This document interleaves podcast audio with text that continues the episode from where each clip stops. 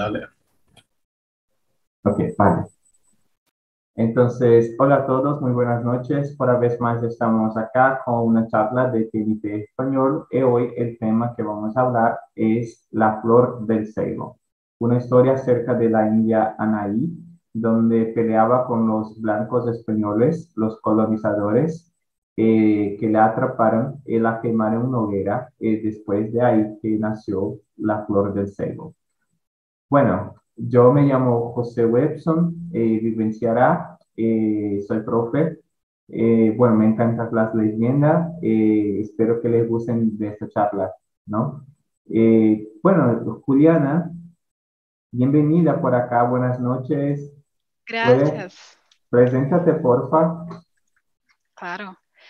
Soy Juliana, tengo 26 años, soy ingeniera química es una palabra difícil para mí, pero ingeniera química.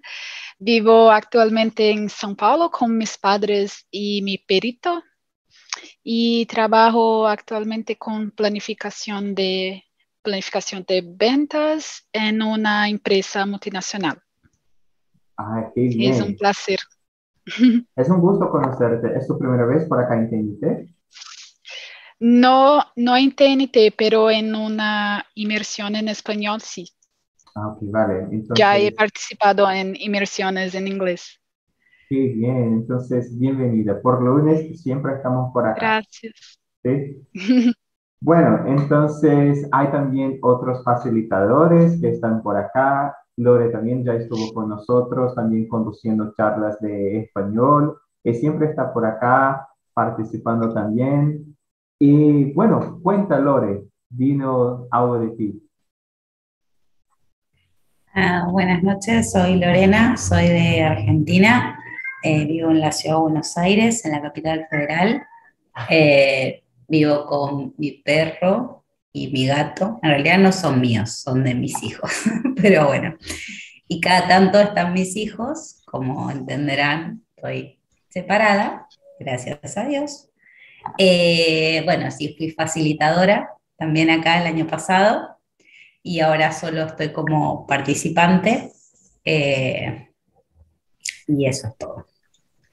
Sí, ah, bueno, las amistades se, se, quedaron para siempre, ¿no?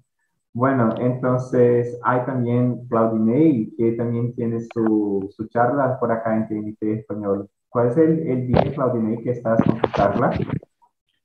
Eh, el, los, los miércoles. Los miércoles, vale. Entonces, cuéntanos, dinos algo acerca de ti. Bueno, uh, mi nombre es Claudinei y yo trabajo con tecnología de la información. Tengo 48 años de edad. Hace un año y dos meses que estudio español y como creo que se nota que mi, acento, estudio acento argentino desde, eh, desde que empecé a estudiar. Y estoy hoy por acá porque estoy bastante nervioso estoy acá para desahogar un poco porque si no me mato a alguien. Y es una, una broma, estoy, estoy de chiste.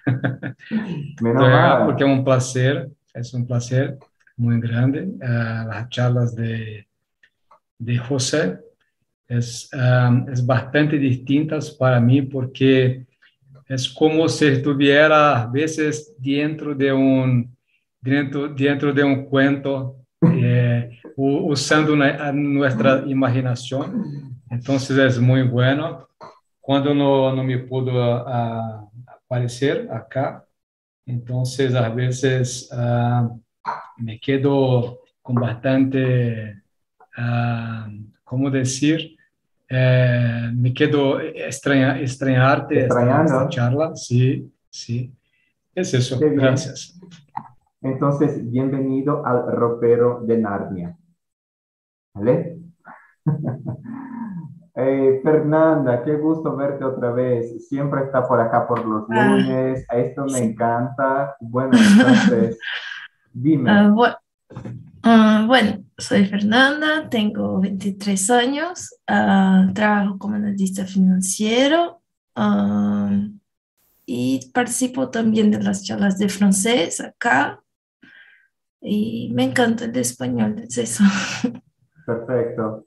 Bueno, les cuento entonces que para mí eh, tengo mucha dificultad con el acento eh, platense. Perdona, Lore, es que no sé, no sé qué pasa, es que para mí es muy difícil, muy difícil. No, no lo sé cómo hacer y tampoco me voy a intentar. Entonces. Pero puedes hacer acento uruguayo, que es acento platense, y no el argentino de che. Ah, sí, sí, sí. Bueno. Ese es el tema. Sí, de acuerdo, de acuerdo.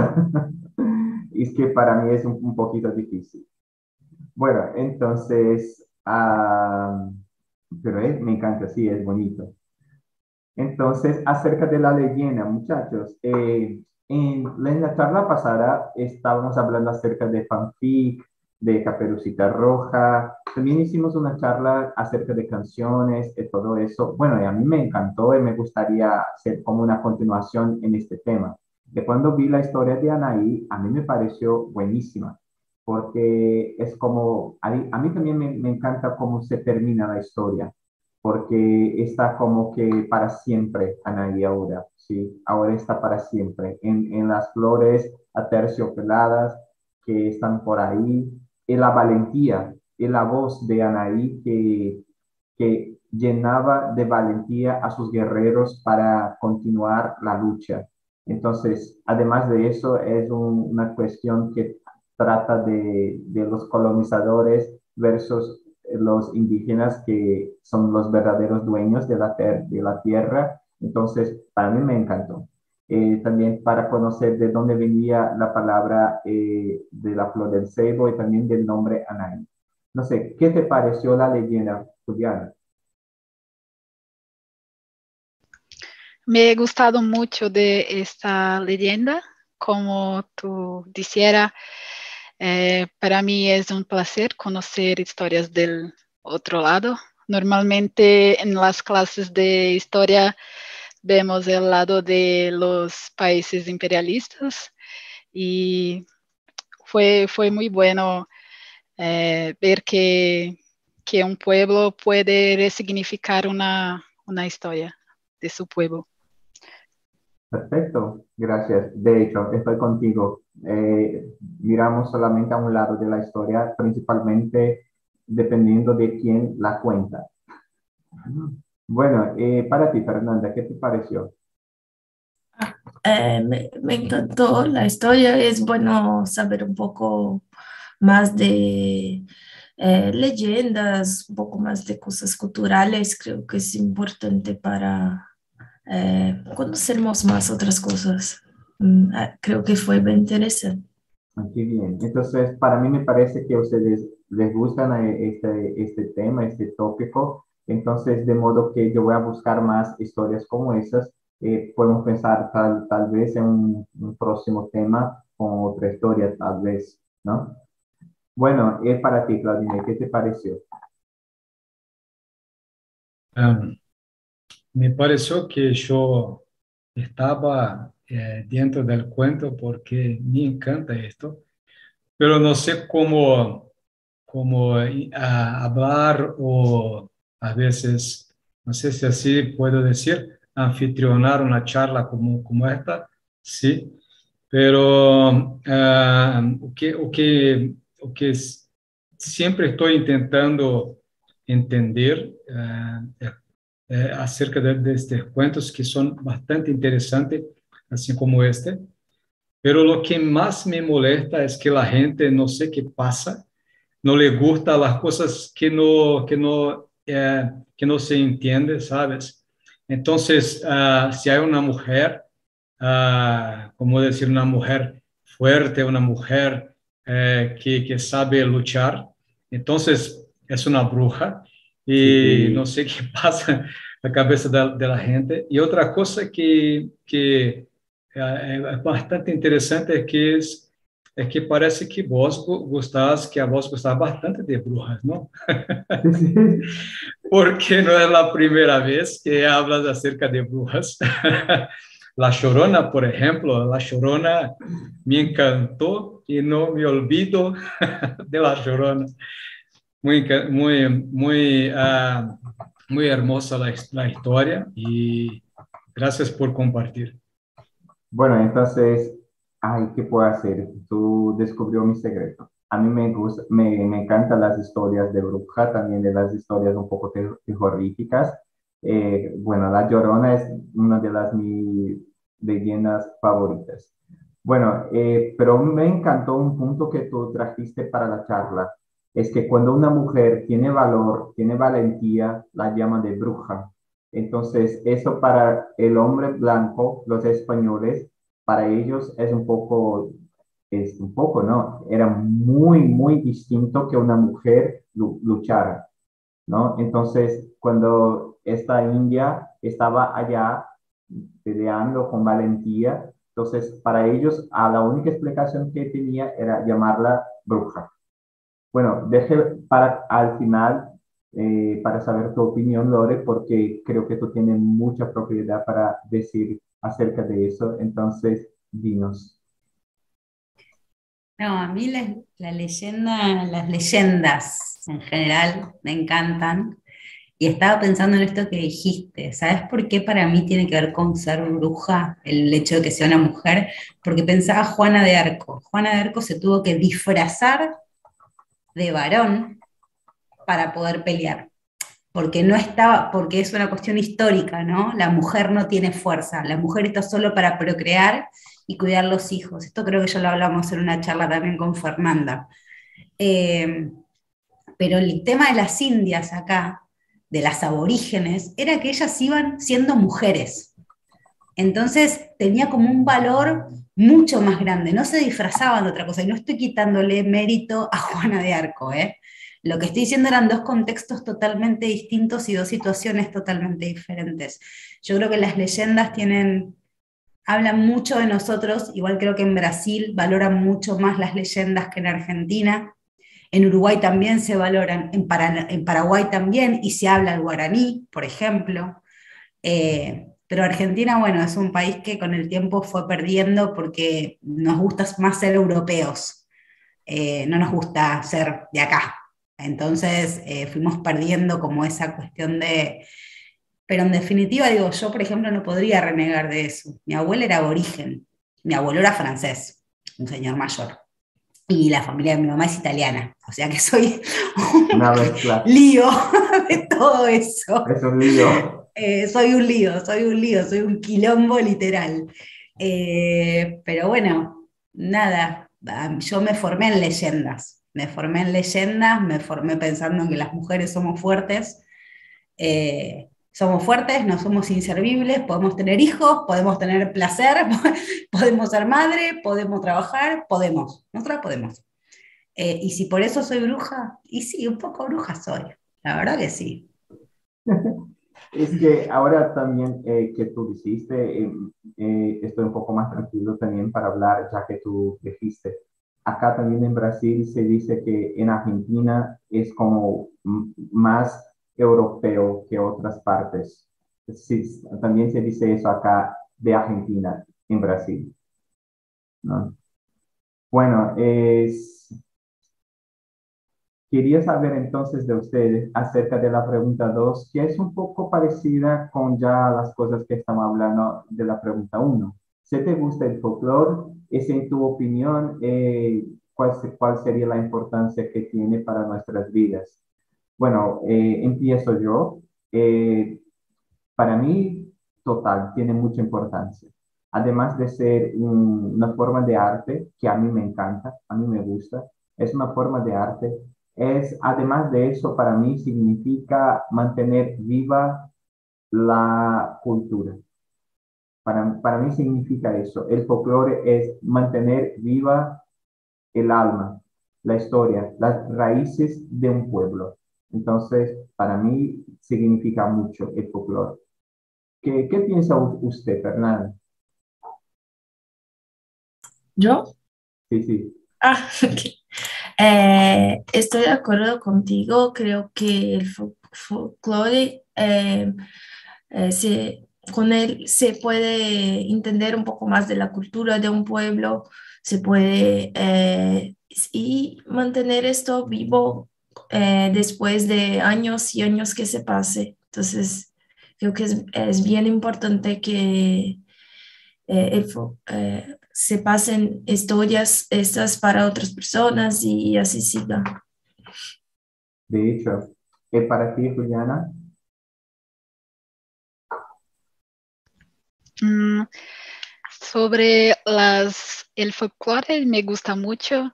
Eh, tenía, cuando era una niña, tenía varios libros con muchas historias del de folclore brasileño.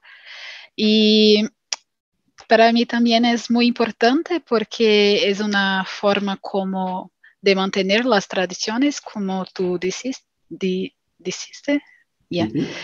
Y en este caso es muy bello porque también es una forma de resignificar eh, el dolor de ah. que el pueblo sufrió. interesante. De hecho, ese es como, como una otra mirada, ¿no? Hacia el dolor que sufrieron. Sí. Qué interesante. Me gustó. Mm. ¿Qué para, para ti, Claudine? ¿Qué te parece estas historias? ¿Qué te parece la importancia de, del folclore y todo eso? Eh, bueno, eh, yo soy un estudiante de historia. A mí me encanta bastante y folclore un montón. Entonces, ah, creo que además de, de, de, la cultura, creo que enseña también a mantener uh, tradiciones e entender uh, el momento actual de hoy, porque mucho, muchos folclores son uh, hechos bajo una cosa real, una historia real, y creo que algunos son, como decir, muchos acá en Brasil, como por ejemplo, Uh, no sé cómo decir negri, negrinho da pastoreira, por ejemplo, no sé cómo es en, en español eso, uh, porque es bastante, creo que bastante brasileño eso, sí. y nos trae uh, una a cultura real de, de, de, un pueblo, no imaginario, mas algo que, que se pasó y que la gente no preservó, y alguien alguém pens, é, é, pens, é, pensava que um dia isto ia, iria se findar, se terminar, e aí quedou que se quedou, se terminou sendo uma um folclore. Então, creio bastante que o folclore, nos traz, a mim me traz isso, me traz isso e me leva a, a sempre pensar en las cosas que yo debería, o que la gente en general deberíamos conservar sí, sí. Eh, y al diario lembrar. Uh, y Brasil, los brasileños, los brasileiros, brasileños no son uh, educados a eso. Sí, sí, ¿Entiendes? ¿Entiendes? Entonces, eso me hace falta uh, porque no, no, no, no aprendí esto también, pero cuando, cuando, cuando mayor, entonces me, me cayó la ficha. Es, es así, Lore, no, no, no, me acuerdo. Está, me, me, cayó la ficha, sí. Entonces, uh, me, una cosa muy, muy, uh, ¿cómo decir? Uh, extraña en aquel, en aquel momento, porque me extrañó una cosa que nadie me enseñara. Entonces, es muy extraño. Eh, intenté pasar estas cosas para mis hijas, vale. pero, no sé, pero no sé si logré. Entonces, a mí vale. me hace eso el folclore. Gracias. Y quizá tuviéramos más la oportunidad tal vez de, de preservar nuestras historias y dejar de traer tal vez más cosas de, de la mirada de, de, los colonizadores, ¿no? que tal vez un resgate hacia a nuestros cuentos, ¿no? Y por eso eso me encantó un montón, porque es una historia guaraní, entonces a mí me encantó. Eh, ¿Qué piensas, Lore, acerca de todo eso? Yo creo que el folclore es importante para preservar la cultura, pero la cultura base. La cultura base habla de valores, que es lo que nosotros hoy no tenemos. Y todo el tiempo, por ejemplo, los que somos padres tratamos de construir. Y antes no se construían los valores, ya venían como, venían heredados, o sea, no sé, no tenías que estar explicándole a alguien el concepto de un valor, que es difícil de transmitir esa idea de valor, ¿sí? Eh, yo lo, pienso, digo, y, como tuve también esta historia tan contrastante entre mi abuela, que era aborigen, y la familia de mi mamá, que era italiana, bien italiana, de las italianas de antes, ¿sí? de las que llegaron acá de posguerra y tuvieron que trabajar y demás, digo, toda esa historia de lo que, los que hicieron la Argentina, en el caso donde yo vivo. Eh, lo distinto que eran, ¿no? Como a mi abuela no le tenías que explicar lo que era la lealtad, no se lo tenías que explicar. A la familia de mi mamá, y más o menos había que estar como alineándolos un poco a algunos conceptos básicos, ¿sí? Eh, pero bueno, claro, pero mi abuela era totalmente ignorante y analfabeta, pero la familia de mi mamá era educada. Entonces ahí es donde también se ponen los valores, pero mi abuela era muy del folclore, muy, muy del folclore. De, digo, parió 18 hijos sola, nunca fue al médico, jamás. 18 hijos tuvo sola. ¿sí? En cambio, mi mamá era como, cada vez que iba a parir era como un acontecimiento que nace el nuevo mundo, el Big Bang, y nacíamos mi hermano y yo. Nada, un nacimiento más, o sea, no era gran cosa tampoco, pero bueno, ¿no? Como digo, toda esa diferencia eh, pero claro, los hijos de mi abuela eran totalmente distintos y creían en un montón de cosas, el tema de la luz mala, todas estas historias que en realidad detrás tenían un aprendizaje, un aprendizaje que solo se aprende en esa transmisión de ese folclore. Sí. Eh, los otros eran como muy distintos, muy, muy, muy diferentes. Yo creo que el folclore es sumamente importante. Igual es un quilombo nacer así, ¿eh? En, cosas. De ahí sale algo como yo, por ejemplo, pero es, complicado, pero el folclore es sumamente importante. Total, es que por detrás de todas estas historias está un aprendizaje, un aprendizaje muy importante, ¿no? Ese es como si fuera un velo, un velo que nosotros miramos después para entender, profundizar lo que cuáles son eh, las, los aprendizajes que podemos sacar fuera de estas historias. Entonces, no están ahí por acaso.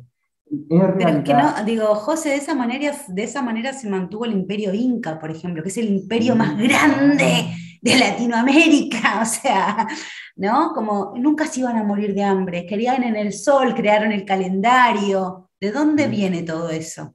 ¿no? De gente que era sabia, en definitiva. Eh, y en cambio los otros es, si no trabajo, no gano plata, no como. No, sí, puedes plantar papa y vas a vivir igual, ¿eh? Vas a vivir. Tenés que saber en qué momento, cuándo, cuándo se produce, cuándo lo tenés que cosechar, cuándo lo tenés que levantar. Bueno, nada, pero claro, esa gente era ignorante, ¿sí? Pero el imperio inca es el imperio más grande que existe y más rico en, en historia. Digo, Perú es maravilloso en eso. Sí, es como decías tú, por ejemplo, acerca de los valores, acerca de, del conocimiento, acerca de todas las cosas que están por detrás de estas historias, y también acerca de, de cómo la gente iba construyendo eso, la idea, por ejemplo, los valores, como decías tú, eh, cómo se transmitía eso hacia los más jóvenes de la tribu, por ejemplo, y que ese conocimiento podría, por ejemplo, atravesar generaciones. Entonces, esto a mí me encanta, es una cosa muy grande, pero muy grande mismo. Bueno, me gustaría que Juliana leyera la cuestión 3 y contestar. solo un momento. Ah, tres. Anaí se convirtió en una hermosa flor sacrificando su vida. ¿Crees que a, la, a veces los sufrimientos pueden servirnos para traer una transformación positiva en nuestras vidas? ¿Sí? ¿Qué crees? ¿Puedo empezar? Sí, sí. Yo pienso que hasta cierto punto, punto sí. Eh, una vez que tú consigas entender y superar lo que has pasado, sí, traen eh, transforma transformaciones positivas, pero no pienso que todos los sufrimientos traen transformaciones positivas, solo las que tú consigas superarlas. Qué interesante. Entenderlas, entenderlas. eh. Me, me gustó porque yo estaba pronto a decir que sí, que los sufrimientos pueden transformar la gente, pasar por un, algo terrible, muy malo. eh, eh, eso puede hacernos personas mejores y más fuertes. Pero con tu opinión ahora me he hecho cambiar de idea. Eh, real- realmente creo que la llave tal vez es si la persona la, la puede transformar esto. Sí, Si, sí. si puede, sí. Entiende. Sí. entonces Es, es eso. ¿Y para ti, Fernanda, qué piensas? Estoy de acuerdo con Juliana. Creo que es, ah, cuando sufrimos por algo, después tenemos que analizar, ah, por qué eso pasó, Eh, y, y aprender con eso. Y cuando aprendemos con eso, podemos después, eh, eh, en otras situaciones semejantes, actuar de una forma distinta y, y entonces ser mejor. Entonces creo que a veces necesitamos pasar por cosas que no son tan buenas para eh, después actuar mejor. Eso me pasó, por ejemplo, en trabajo, ah, que de una, tuve situaciones difíciles, en- pero ahora cuando tengo una situación eh, parecida, eh, me porto de una otra forma. Entonces, La Es eso, experiencia, la, experiencia cuenta, ¿no? sí, sí, Perfecto. Es que interesante eso, ¿no? Porque la experiencia puede contar sea malas o buenas. E- e- e- Ella puede servirnos para algo, ¿no? ¿Y tú qué piensas, Lore? Eh, los sufrimientos pueden servirnos para traer transformación positiva en nuestra vida, así como ha hecho Anaí después de la hoguera, de que se Estoy de transformó. acuerdo con vos, lo que dijiste. Yo pensaba que la respuesta es sí, pero me resultó súper interesante lo que dijeron las chicas. Esto de, hay un concepto en marketing que se usa mucho ahora que es capitalizar, ganar, obtener, ¿no? Como eso del aprendizaje que uno obtiene de eso.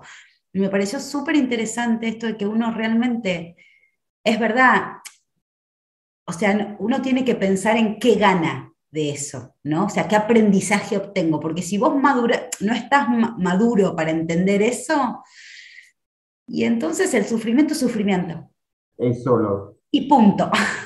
y punto. Me resultó súper interesante, así que como que cambié mi, mi- mi punto de vista como, como hiciste vos, José. Sí, sí, es para eso estamos. Es por eso que la charla es súper interesante, porque intercambiamos muchas cosas por acá, ¿no? ¿Qué para ti, Claudina, qué piensas? Ah, para mí creo que el sufrimiento nos hace una flor. Nos hace una flor ah, pensando, pensando en, en, en que vamos a tener una buena experiencia, una experiencia para, para ser una buena, una persona mejor o, o para, ah, sabes, o para a veces luchar por alguna cosa que, que te- ah, ah, nos, nos, nos, tra- nos traiga sentido, porque a veces luchamos por cosas que no, ah, no, no tiene valor. Ah, Lore habló un poco acerca de valor, que muchas personas nos, ah, nos, no saben lo, lo, que, lo que quiere decir valor en las cosas. Y creo que el sufrimiento nos hace pensar, hacer las cosas un poco más, uh, ¿cómo decir? Un poco más uh, uh, de, de, devagar, ¿sabes? Y, y compartiendo y, y, y, preguntando a la gente para aprender. Entonces, sí, la, la, la, la respuesta es sí, uh, pero es bastante malo sufrir. Sí, de hecho. que a veces cuando pasamos por un sufrimiento también es como, de, como decías tú, no sé si tal vez sea eso, es que cuando pasamos por un sufrimiento en cosas que, por ejemplo, por ejemplo queremos lograr o cosas que estamos haciendo, eh, es como si supiéramos mejor cómo valorar. Es como decir, mira, eso me costó un montón. Entonces, es como si dijera, bueno, ahora sí yo sé cómo valorar el exacto valor, ¿no? Entonces, estos días leí una cosa muy interesante que me gustaría compartir con ustedes que el verdadero valor de las cosas no es el costo que las, que las tienen, pero es el tiempo de vida que uno gasta para obtenerlas. Ese es el verdadero valor. Eh, eso me hizo cambiar de visión acerca del valor, de dónde poner la fuerza para las cosas de una manera, bueno, todavía estoy intentando. uh, Fernanda, ¿tú puedes leer la cuatro y contestar? Mm, sí, ah, en la leyenda se nota la fuerza y el empoderamiento de la mujer guaraní. ¿Crees que en la historia todavía el hombre ocupa un gran espacio por sus hechos, mientras las mujeres se quedan en segundo plan? Mm, ah, creo que creo que sí, porque se habla bastante de los se habla un poco de los españoles, cómo llegaron allá y, en fin, hicieron todo lo que hicieron.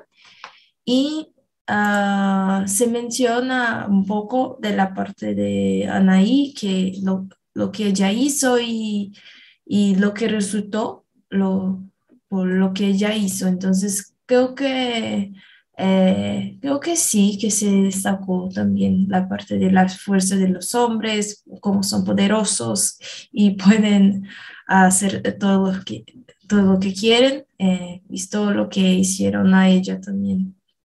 Bueno, eh, estoy para escuchar porque quiero que las chicas empiecen contestando esta pregunta para escuchar qué piensan ustedes. Entonces, Juliana.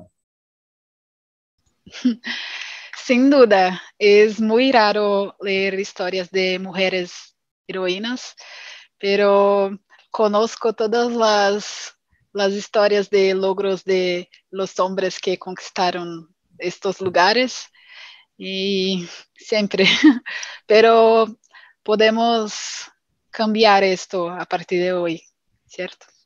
Total, eh, Anaí será bienvenida siempre. Sí. Bueno, Lore, te toca la vez. Eh, si creo que en la historia el hombre ocupa un gran espacio, sí, claro que sí, el hombre, que el, pero el colonizador, lo que pasa es que no hay que generalizar. Yo soy una persona que apunta a la igualdad.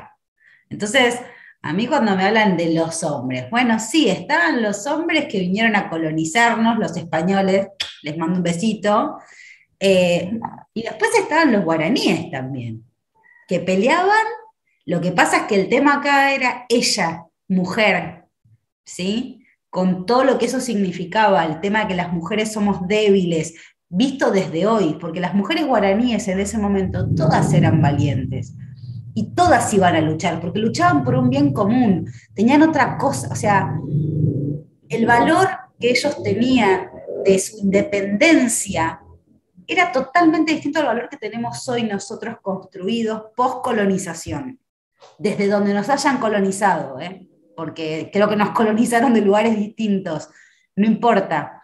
El tema es, todos estaban en igualdad, creo que había más igualdad en el pueblo guaraní, pero obviamente estaba el hombre blanco español que había descubierto que en el caso de Argentina, Cristóbal Colón que descubrió que la Tierra era, redonda. Y entonces, bueno, nos terminaron colonizando. Eh, pero me parece que el, tema acá es que el, indio en sí, el, base, el que vivía acá, el ignorante, el pobre, el que vivía de la tierra, que cultivaba, que no lastimaba a nadie, que era totalmente ignorante y que no se vestía con ropa de lujo, era más igualitario que el hombre europeo que vino a colonizarnos. Ese es el tema. Entonces, de ahí el tema de la leyenda y del poder de Anaí y muchas otras mujeres, ¿eh? porque no es solo ella, hay muchas otras en la historia, lo que pasa es que no se habla de ellas, porque a la gente casi que no le gusta andar contando, primero, leyendas y segundo, historias de leyendas que tienen que ver con mujeres. ¿Sí? Siendo, siendo la protagonista, pero si ella fuera una bruja, está bien. Pero claro, pero mirá, la historia es más conocida, la historia de las brujas de Salem, ¿quién, la, quién no la conoce? Sí, sí. ¿Sí? Que las historias de estas mujeres, que probablemente en Brasil hubo un montón, en Argentina, y no solo estoy hablando, de, por justo estos son los dos países, Brasil, Argentina, Paraguay, Uruguay, Venezuela, eh, Colombia, o sea, hay muchos países en Latinoamérica, muchísimos, y todos tenían, todos tenían un indígena, un nativo de la tierra.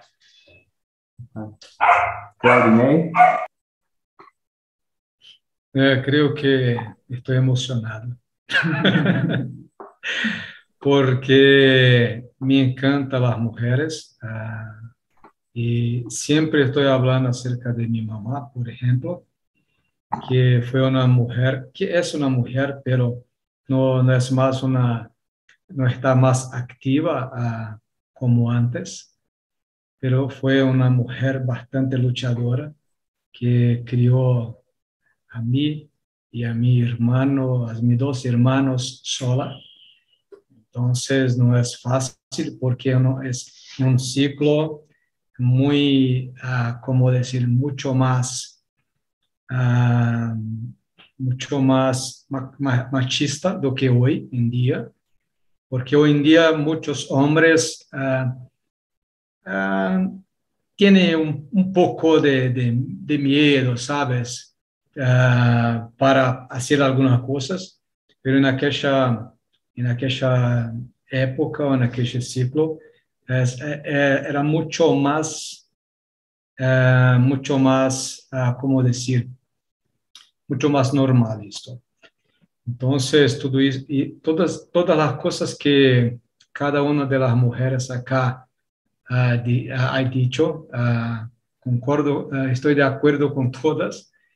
Y creo que solamente voy a sumar diciendo que me encanta, me encanta su fuerza, me encanta todo esto, porque no son de manera ninguna uh, según plan, porque si no fueran las mujeres, los hombres no tendrían, por ejemplo, gana de conquistar, de lograr, de luchar. Si no fuera sus, mujeres o mamás o esposas o sus hijas. Entonces siempre en la historia hay una mujer ahí, ah, mismo que no tenga participado peleando ah, directamente, tan indirectamente. Entonces, felicito a todas. Gracias. Muy bien, gracias. Eh, ahí tenemos la pregunta 6, eh, que para mí es un poco semejante con las cosas que estábamos hablando acá, porque la seis nos dice que la leyenda del flor de cebo vemos la armonía en que vivían los pueblos indígenas antes de la llegada de los españoles. Entonces, la pregunta es con respecto a los conquistadores. ¿sí? ¿Qué opinas acerca de la invasión? Eh, creo que de alguna manera ya hablamos acerca un poco de eso, ¿no? De este confronto entre los indígenas, y los conquistadores, ¿no? Entonces, de modo que voy a pasar para una otra pregunta, ¿no? Eh, el tiempo se nos va, entonces tenía una pregunta aquí que me gustaría todavía de hacer, pero no vamos a tener tiempo. Bueno, eh, pero me parece que esa es muy interesante principalmente eh, en, el tiempo que estamos viviendo ahorita, por ejemplo. Eh, por ejemplo, la nueve, la nueve nos dice, en el momento que está en la hoguera, la, la India canta, rogando a sus dioses protección a su tierra. ¿Qué te parece hoy la actuación de las autoridades y de las leyes para proteger los pueblos indígenas, la selva, los animales y toda su cultura? Es interesante porque acá tenemos dos países, ¿no? Brasil y Argentina. Bueno, empezamos con Argentina porque Brasil está es un desastre total. Se nota que no estás de este lado. no, Argentina es un desastre eh, en ese sentido, pero porque, a ver, nosotros nos jactamos más de ser, europeos, y es verdad lo que vos decís. De hecho, Buenos Aires es un lugar que, arquitectónicamente tiene mucha influencia francesa. Eh, los edificios, los colegios públicos son literalmente franceses. ¿Sí? Vinieron arquitectos de Francia y los, son divinos, pero bueno, no hay nada casi local, real, eh, autóctono, por decirlo de alguna manera. Y la verdad que la protección es bastante paupérrima, porque de hecho en Argentina se venden tierras a gente de afuera, porque Argentina también, como Brasil, no es tan grande como Brasil, pero es más largo. ¿sí? Ustedes tienen como mucho más espacio de esta forma, nosotros somos más así. Eh, y nadie se va a ir a vivir a la Patagonia. Y la mitad de la Patagonia está vendida a otros países, a gente que ha comprado accesos a lagos que son lagos, lagos públicos. ¿Sí? donde vivían colonias de lo que quedaban de indios, de gente eh, autóctona, indígena, y la compraron con papeles como si fuesen un, árbol. Entonces, en Argentina eso no, no, hay protección y a nadie le importa, porque en realidad Argentina, Argentina no mira mucho a Estados Unidos, Argentina mira a Europa, nosotros miramos otro continente. Somos tan ambiciosos que nos fuimos a otro lado. Eh, así que te diría que, nada, las autoridades, dependiendo quién venga, van vendiendo más o menos tierras y la protección es nula. Ahora vamos para Brasil. Eh, empezamos con Fernanda. ¿Qué te parece la actuación de las autoridades acerca de la protección de, los pueblos indígenas, de los animales de la selva? Creo que las leyes con relación a estos temas son muy débiles. Ah, creo que es, podría ser un poco más fuerte esta cuestión de proteger los indígenas, proteger los animales. Eh, infelizmente eso no, eh, es no pasa mucho acá en Brasil. ¿Y para ti, Juliana? Ciertamente muy, muy, muy, están muy malas las actuaciones de las autoridades. hoy estamos pasando la bollada por nuestra Amazonia Uh, muchos pueblos están siendo asesinados y perdiendo sus tierras. Creo que muy, muy mala la, la actuación. Sí, total. Bueno, yo puse ahí esta pregunta a propósito, eh, que estaba muy relacionada con el tema de la charla acerca de Anaí, pero también muy fácilmente se puede hacer una conexión con las cosas que estamos viviendo hoy, especialmente porque acá en Brasil estamos viviendo tiempo de elecciones, entonces mm. esto todavía es un tema muy fuerte para todas las personas, para todos los presidenciales. Entonces es un tema muy fuerte y muy importante, y tal vez muy delicado para hablar acá, donde vamos a después poner en YouTube, pero bueno, lo que pasa es que como ciudadano yo no puedo dejar de opinar eh, tengo derecho a decir que la, la, verdad es que hay mucho de, de nuestras, de, de, las riquezas de, de, la floresta, de la selva, que están, como decía Lore, eh, se, se vende a, a, Europa, por ejemplo, no sé, a industria, a lo que sea, para hacer medicinas, las cosas. Eh, después, el, el brasileño va a tener que pagar mucho si quiere tener acceso a una medicina. De Para importar, sí. Sí, sí. Entonces, bueno, eh, eso es terrible. las leyes así tal vez estén hechas, pero no derechas, no funcionan. Sí, y no solamente los pueblos están siendo asesinados, pero la gente que está protegiendo, está ayudando las, los pueblos, como los dos que fueron asesinados en estos días. Eh, bueno, me gustaría entonces de escuchar al, Claudinei muy rapidito. He tenido tantas preguntas, gente, cómo me, estoy muy sorprendido porque la charla se creció un montón, entonces no me esperaba. Bueno, es que me parece que vamos a tener que una parte 2 de Anaí, porque había unas preguntas muy interesantes acerca del portugués, del guaraní. Entonces, bueno, que me gustaría saber su opinión. Pero para ti, Claudine, ¿qué opinas acerca de las autoridades, de las leyes y de las protecciones, de la protección a la selva y todo eso?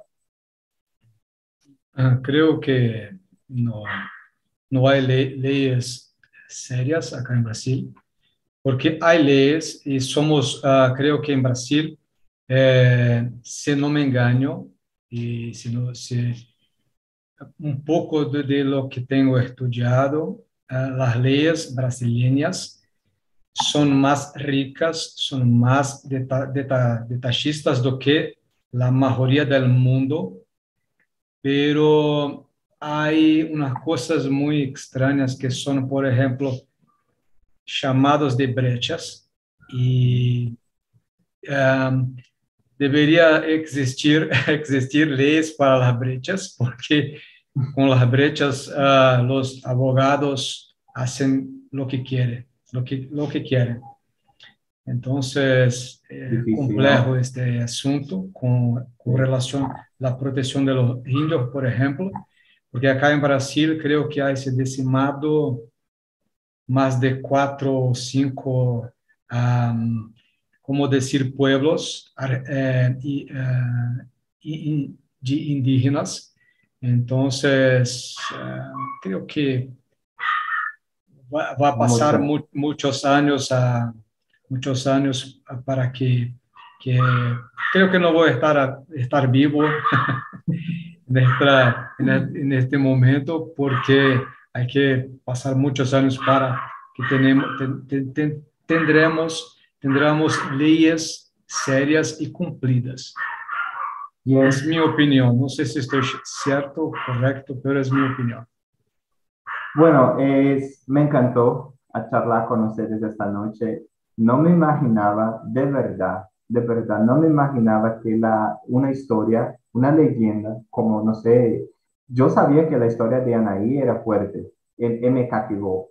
Eh, es que es una historia que me encantó un montón, pero no me imaginaba que pudiera salir así cosas tan profundas eh, que pudiéramos reflexionar tantas cosas de, de, una historia, como que a veces nos parece tan simple, ¿no?